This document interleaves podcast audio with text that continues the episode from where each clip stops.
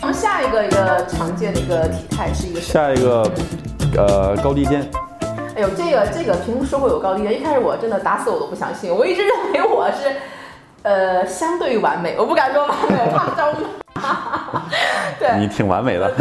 我每次到这儿来，我不愿上平衡跟平衡做节目，因为平衡每次都给我挑出一身的毛病，我是自信满满的来，然后垂头丧气的去，我觉得让平衡挑了我一身毛病。哎，平衡就说有点高低肩啊，但是我就问我问他说，就我问你几个问题啊，我说我说为什么我会有高低肩？我记得特别清楚，平衡说你是不是经常单肩背包？嗯，我说这个还真是，因为我习惯健身的时候，我都会有那个大包嘛，我习惯于单肩背了，而且我一直是右肩背，嗯，呃，平当时就说我这个高低肩有些高低肩，后来现在他说让我用双肩包，我又不习惯，所以说我现在改成天天左肩背了，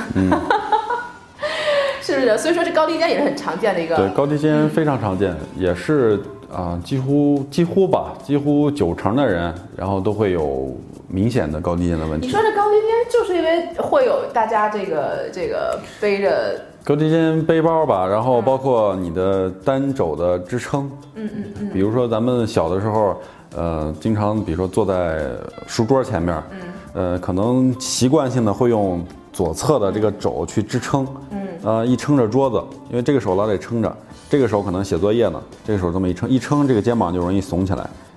时间长了之后呢，你的上面一一些肌肉啊它就会适应性的短缩，嗯就是它会适应你这个这个这个这个呃体态，然后它就会慢慢的保持这个姿势了。等到你放松的时候，它那个肌肉已经回回不到原来那种长度了，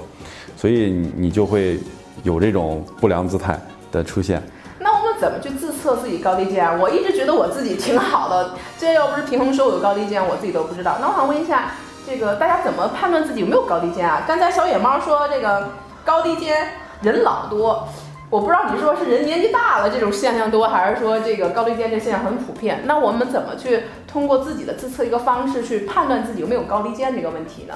照镜子，照镜子， 对照镜子，在家自己去照镜子，然后用自己一个比比较放松的一个状态，是吗？对，啊看你看可以自己的先肩对对着镜子之后，你可以把眼睛闭起来，然后、啊闭起来嗯对，然后呃两脚并拢，然后你就放松，然后这么调整一下。哎，睁开眼睛之后，嗯再看一下，看看自己两个肩是不是平的，啊，也不用不用说你你要刻意去调，刻意去调，不对用啊，就是最一自定然、最放松的一个对，状态、啊、一定在自。然的状态下，然后去看看你的姿态，嗯啊，稍微离得远一点，太近了不一定能够看出来，嗯嗯嗯。啊，所以说，我觉得用高低肩来自测这种方式，我觉得还是比较简单，就照镜子，其实对大家就可以去去去看到这个问题。小野猫说，这个高低肩会不会造成两个这个胳膊发力不一样？其实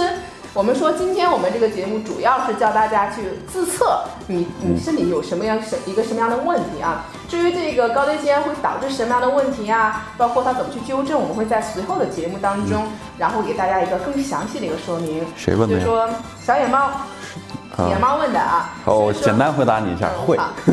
好吧？ 具体为什么，咱们以后以后再说啊。对，他说会，两个胳膊发力不一样。 对，他说只要你一直关注我们这个直播啊，我们都会针对呃每一个问题会以后会有详细的讲解的。对嗯